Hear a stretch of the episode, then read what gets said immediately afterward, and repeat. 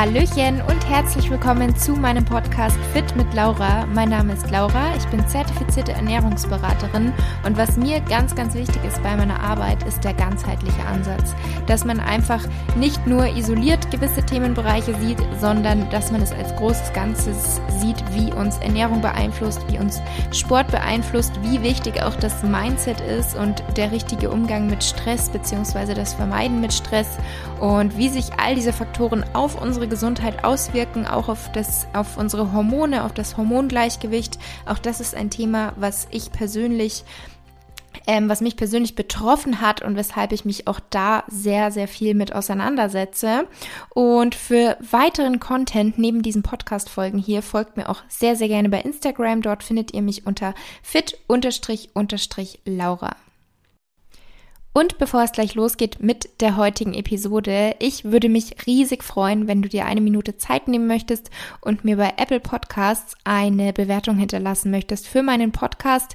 Lass auch gerne einen Kommentar da, auch da freue ich mich immer total, die durchzulesen und das würde mich und meinen Podcast einfach total unterstützen. Von daher schon mal vielen, vielen Dank vorab. Hello und herzlich willkommen zu dieser neuen Podcast-Episode. Schön, dass du wieder dabei bist. Heute gibt es endlich das Thema Koffein. Ein schon lang erwartetes Thema und auch ein Thema, was ich schon lange auf meiner To-Do-Liste habe, dass es endlich mal als Podcast kommt. Denn ähm, ursprünglich hatte ich eigentlich geplant, das einfach mal in meiner Instagram-Story kurz zu erklären, warum ich ab und zu eine Koffeinpause mache und warum das auch für jeden eigentlich sinnvoll sein kann. Hatte dazu auch schon mal einen Beitrag, aber habe dann gemerkt, okay, das Thema ist doch etwas ausführlicher ja, und da bietet sich dann einfach mein Podcast hier immer perfekt an. Deswegen möchte ich heute rund um das Thema Kaffee hier sprechen. Ähm, zu Beginn vielleicht erstmal meine Kaffeegeschichte. Also ich habe tatsächlich nicht schon immer Kaffee gemocht. Gerade wo ich bisschen jünger war noch, ich weiß ehrlich gesagt nicht mehr in welchem Alter jetzt, es kann zwölf gewesen sein, es kann aber auch 14, 15 gewesen sein, fand ich Kaffee gar nicht lecker und habe überhaupt nicht verstanden, wieso Erwachsene das so gerne trinken. Und ich hatte auch eine Freundin, die hat sehr, sehr gerne Kaffee schon getrunken. Also das muss dann schon etwas früher gewesen sein. Ich glaube, mit zwölf hätte sie noch nicht Kaffee trinken dürfen. Aber auf jeden Fall habe ich es immer nicht verstanden und fand den gar nicht lecker. Und ich fand es dann aber immer ganz cool, mit ihren Kaffee zu trinken und habe dann aber immer so viel Zucker rein. Also ich habe gefühlt Milch mit Zucker getrunken und einem Schuss Kaffee, weil ich es sonst einfach nicht lecker fand.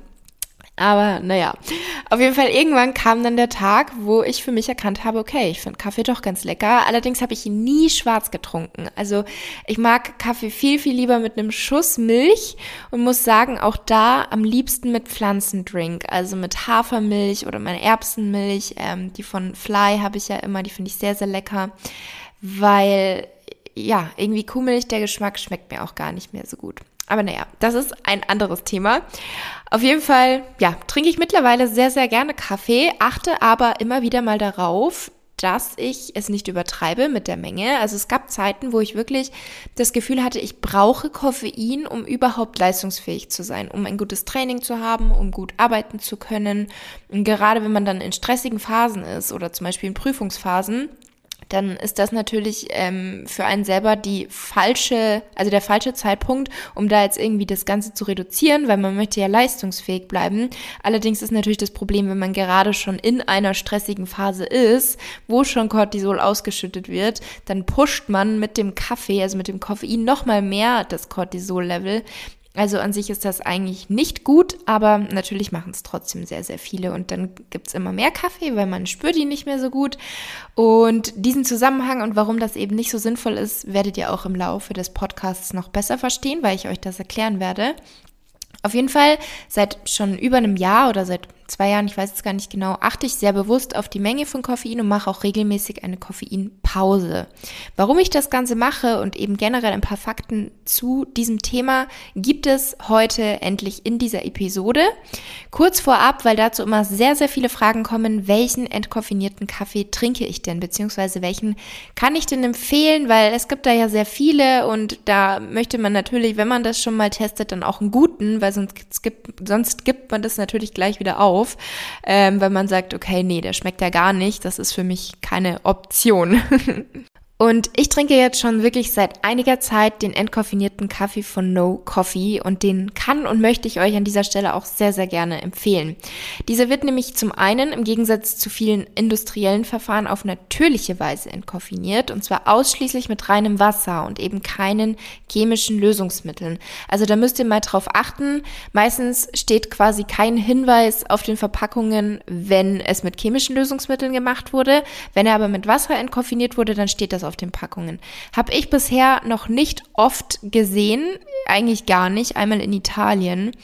Ähm, aber bei No Coffee ist das auf jeden Fall so. Und was dazu kommt, es schmeckt auch richtig lecker, weil das ist natürlich auch wichtig. Zum einen ist mir dieser Vorteil wichtig, dass er ausschließlich, ausschließlich mit Wasser entkoffiniert wird. Ähm, und es schmeckt aber auch wirklich toll. Zudem achtet No Coffee auf klimaneutralen Versand und verwendet umweltschonendes, barrierestarkes Kraftpapier für die Verpackungen. Und es gibt dort einmal den komplett entkoffinierten Kaffee und was es ganz neu gibt, ist der Low Coffee. Da gibt es unterschiedliche Koffein Gehälter, sagt man das so? Ähm, und zwar 75 Prozent, 50 Prozent Koffein und 25 Prozent Koffein. Und dann kommt eben der ähm, letzte Schritt 0 Prozent Koffein.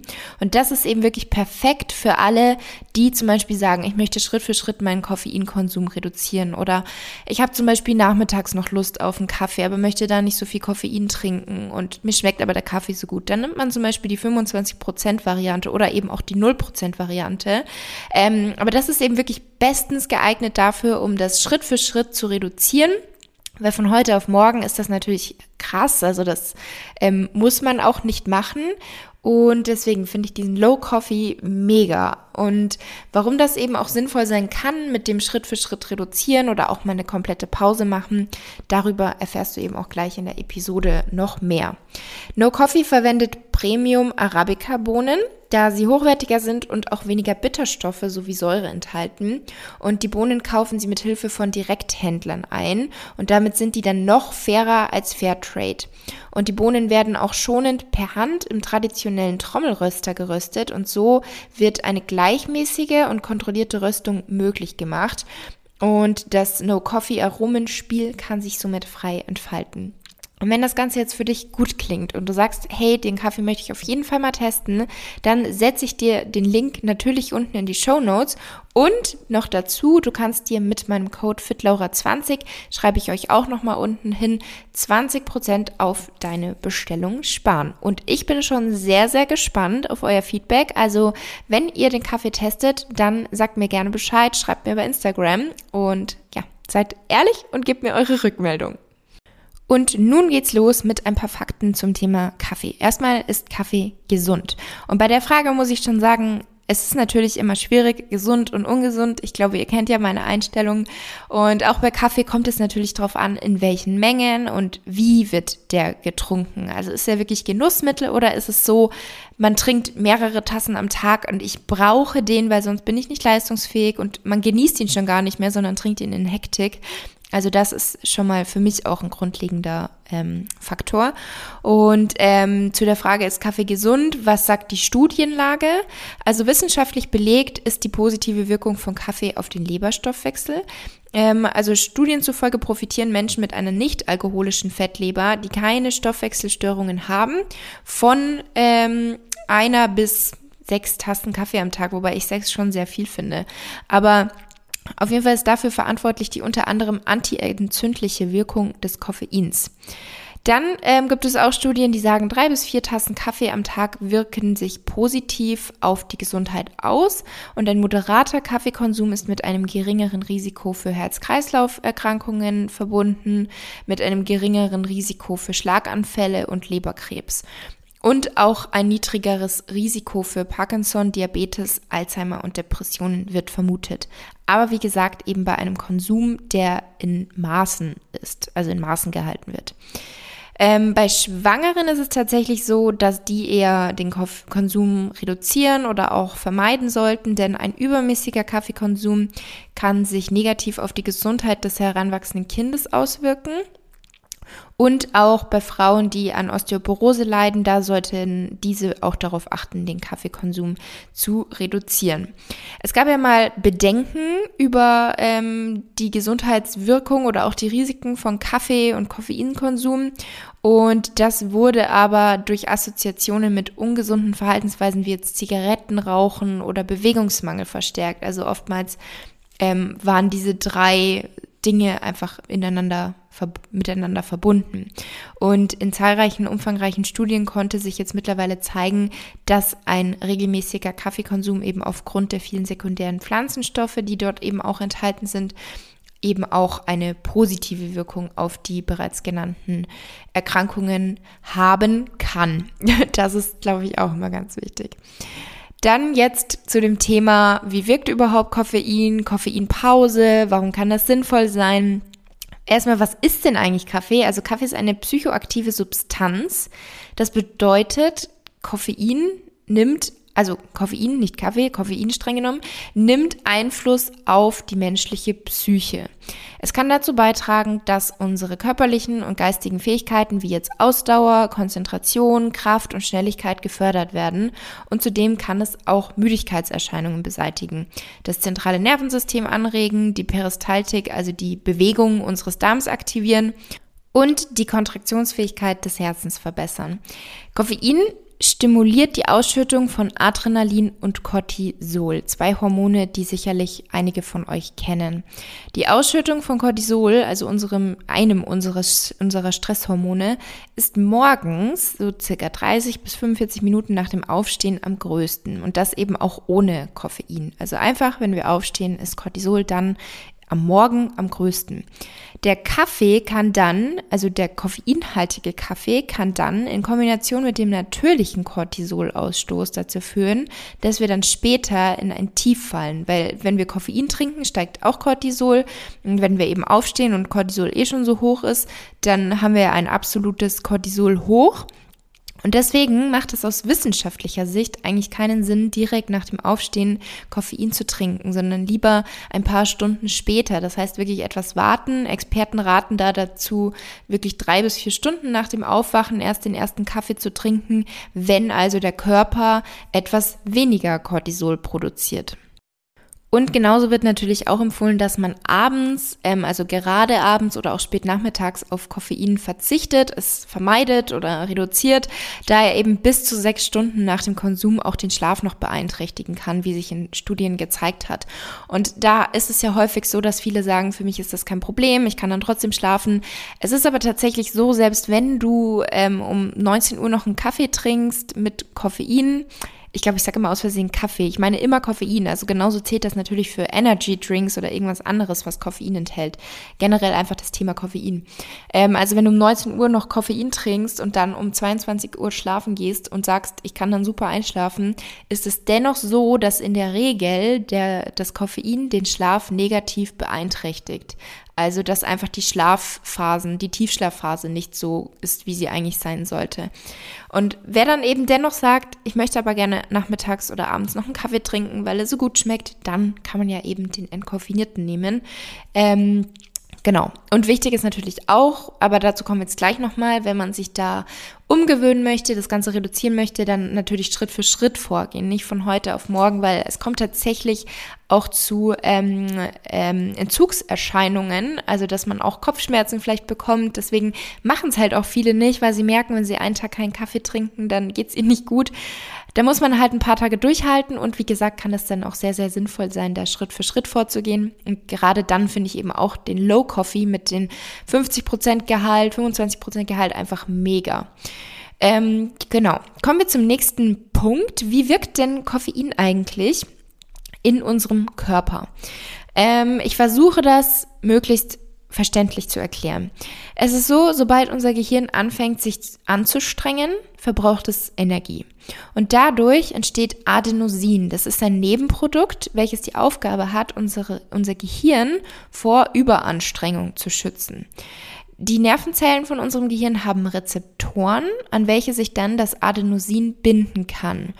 Und sobald das geschieht, wird dann unseren Nervenzellen signalisiert, weniger zu arbeiten. Und je mehr geistige Anstrengungen wir verrichten, desto mehr Adenosin und desto mehr Signale an das Gehirn werden ausgeschüttet, sich weniger anzustrengen. Also das ist quasi ein negativer Rückkopplungseffekt. Und das Gehirn reguliert sich somit von alleine. Und jetzt kommt das Koffein. Koffein hat eine ähnliche chemische Struktur wie das Adenosin. Es kann sich also an den gleichen Rezeptor binden.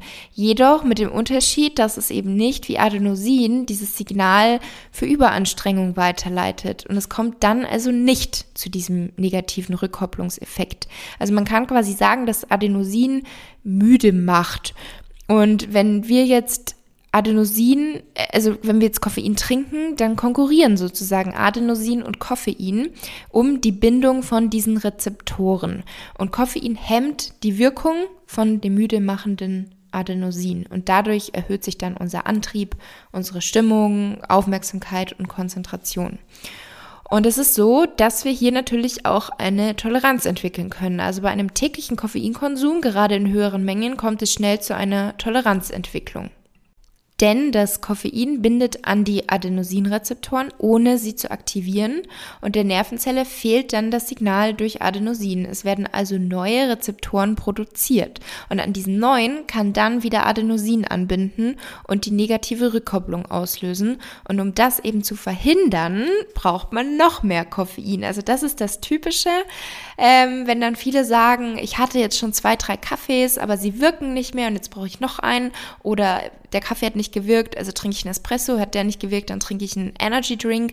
Das ist halt das Gefährliche. Also da ist dann eben der Punkt, wo ich wirklich sagen würde, okay, schau doch mal, reflektier dich doch mal und betrachte mal dein Koffeinkonsumverhalten. Ist es nicht vielleicht sinnvoll, das Ganze zu reduzieren und eine Pause zu machen?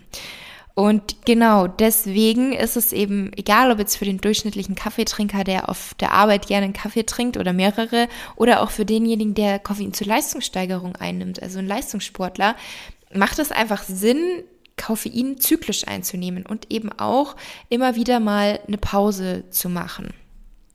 Denn ansonsten besteht eben die Gefahr, dass man auf lange Sicht immer mehr Koffein konsumiert und das kann natürlich auch negative ähm, Wirkungen, also Nebenwirkungen haben.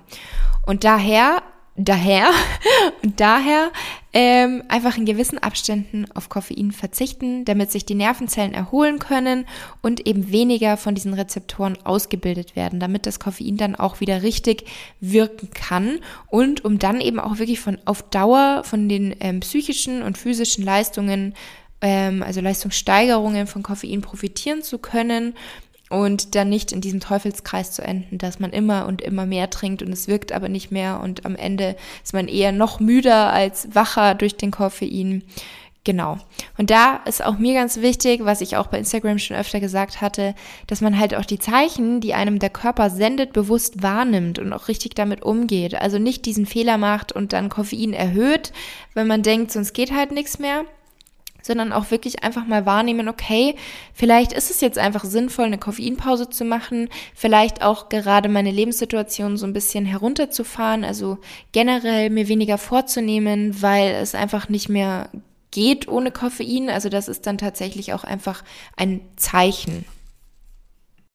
Also Schlaf und Erholung sollten wirklich eine Priorität sein von jedem und nicht immer so unterschätzt werden oder vernachlässigt werden, weil ähm, es ist auch produktiv, wenn man mal sich um sich selber kümmert, wenn man sich einfach mal Ruhe und Pause gönnt, denn ohne Entspannung keine Leistung. Also ich kenne das von mir selber, dass man immer das Gefühl hat, man muss was leisten, man muss produktiv sein, man muss aktiv sein, aber es ist so, so wichtig, dass man ausreichend schläft. Also mein Schlaf ist mir zum Beispiel heilig. Ich schlafe mini, mini, minimum immer sieben Stunden, eigentlich meistens acht Stunden. Ich achte da immer genau drauf, dass ich meine acht Stunden Schlaf habe, weil mir auch einfach das wichtig ist, um dann den Tag über leistungsfähig zu sein.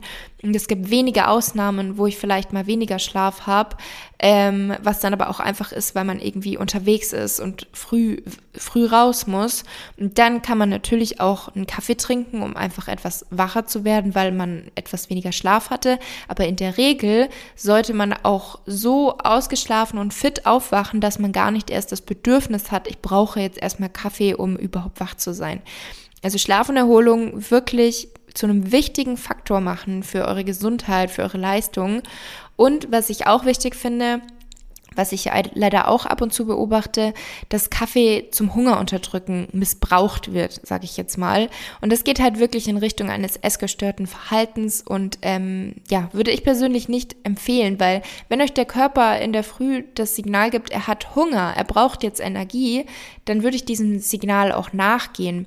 Gerade beim Thema Untergewicht, Hormonungleichgewicht, Periodenverlust ist das ganz, ganz gefährlich, weil hier ist auch sehr wichtig, dass ihr gleich in der Früh euren Körper mit Nahrung, mit Energie versorgt und ihm eben auch das Gefühl von Sicherheit gebt und nicht euer Cortisol, was ja eh schon hoch ist morgens, durch den Koffein noch mal mehr pusht und den Körper in eine absolute Stresssituation versetzt, blöd gesagt. Ähm, nur um eben den Hunger zu unterdrücken. Also dann versucht irgendwie eure Mahlzeiten anders zu gestalten, wenn ihr auf Diät seid. Also das hoffe ich, seid ihr aber nur, wenn ihr nicht in dem Fall des Hormonungleichgewichtes oder Periodenverlustes seid. Aber ähm, wenn ihr eben ähm, Diät macht und sagt, ich möchte einfach weniger essen, deswegen unterdrücke ich erstmal morgens meinen Hunger mit Koffein, auch dann würde ich schauen, ob das auf Dauer wirklich der richtige Weg ist oder ob es da nicht andere Lösungen auch noch gibt. Dann weiter geht es mit einer nächsten Frage, beziehungsweise zwei letzte Fragen habe ich jetzt noch, um hier den Koffein- und Kaffee-Podcast abzuschließen. Wie viel Koffein ist unbedenklich? Laut der EFSA, European Food Safety Authority, gilt der Konsum von 400 Milligramm Koffein am Tag als unbedenklich. Und es ist wie bei allen Lebensmitteln, die Dosis macht das Gift. Also 10 Gramm Koffein, also 10 Gramm, wir haben jetzt ja gerade gesagt, 10 Milligramm sind die unbedenkliche ähm, Menge und 10 Gramm, das ist die Dosis, wo es für den Menschen tödlich sein kann. Und auch ab einem Gramm schon können Angstzustände und Herzschläge außerhalb des normalen Herzrhythmus auftreten. Und diese Empfehlungen gelten aber auch immer nur für den gesunden Menschen. Also Patienten mit Herzproblemen oder einer Schilddrüsenüberfunktion sollten auf Koffein verzichten, wegen der verstärkenden Symptomatik durch den anregenden Effekt des Koffeins oder auch ähm, Betroffene einer Leberzirrhose, Angststörungen, auch diese können dadurch verschlimmert werden und auch bei Schwangeren ähm, sollte man eben reduzieren oder vermeiden. 200 Milligramm gelten hier als unbedenklich, jedoch ist die Studienlage hier nicht ganz eindeutig. Und dann die letzte Frage, hilft Koffein beim Fettabbau? Also gerade hatte ich ja schon angesprochen, wenn jemand eine Diät macht und dann ähm, wirklich längerfristig durch Koffein morgens den Hunger unterdrückt, würde ich drüber nachdenken, ob das der richtige Weg ist. Und dann aber die Frage, hilft Koffein beim Fettabbau? Es ist so, dass Koffein ja einen Effekt hat auf die Freisetzung von Adrenalin, was wiederum den Fettabbau fördern kann.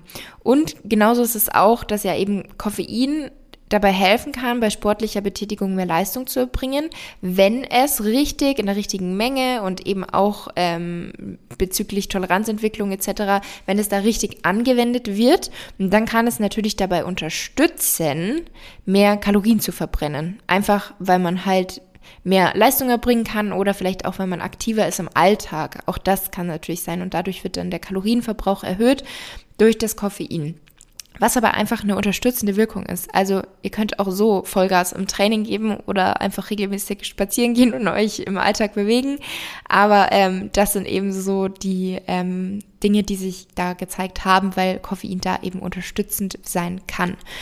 Ähm, genau, und zudem hat Koffein eben auch eine thermogene Wirkung und durch die vermehrte Aufmerksamkeit, erhöhte Herzfrequenz und auch den erhöhten Blutdruck steigt dann auch hier insgesamt der Kaloriengrundumsatz. Und daher kann es durch diese Punkte zur Fettverbrennung beitragen. Und ja, das waren eigentlich so die Dinge, die ich zum Thema Kaffee und Koffein loswerden wollte. Ich persönlich trinke Koffein eher gezielt. Und sehr, sehr viel weniger als noch vor einiger Zeit. Also nach wie vor trinke ich sehr gerne, auch weil er mir schmeckt. Und deswegen bin ich auch unglaublich dankbar für meinen No Coffee Coffee, meinen No Coffee Kaffee, weil er einfach super lecker schmeckt und ähm, ich einfach nicht das Gefühl habe, ich verzichte irgendwie auf meinen Kaffee, aber ich habe halt nicht das Koffein drin. Und auch genauso ist es beim Training. Ich kann ins Training gehen ähm, und muss nicht davor erst irgendwie Koffein zu mir nehmen, um das Gefühl zu haben, das Training wird gut, sondern ich bringe auch einfach so kriege ich meine Gewichte hin und bin happy im Training und habe Spaß. Und ja, ich hoffe sehr, die Episode hat dir gefallen, ähm, sie hat dir geholfen. Wenn noch irgendwelche Fragen offen sind, wenn ich jetzt irgendwas vergessen habe, dann schreib mir sehr, sehr gerne auf Instagram. Ähm, dann werde ich das dort in der Story einfach nochmal aufgreifen. Und ja, wünsche dir noch einen wunderschönen Tag oder Abend, je nachdem, wann du den Podcast anhörst. Wenn du ihn immer direkt montags anhörst, dann wünsche ich dir natürlich eine wunderschöne Woche. Vielen Dank fürs Zuhören und bis zum nächsten Mal.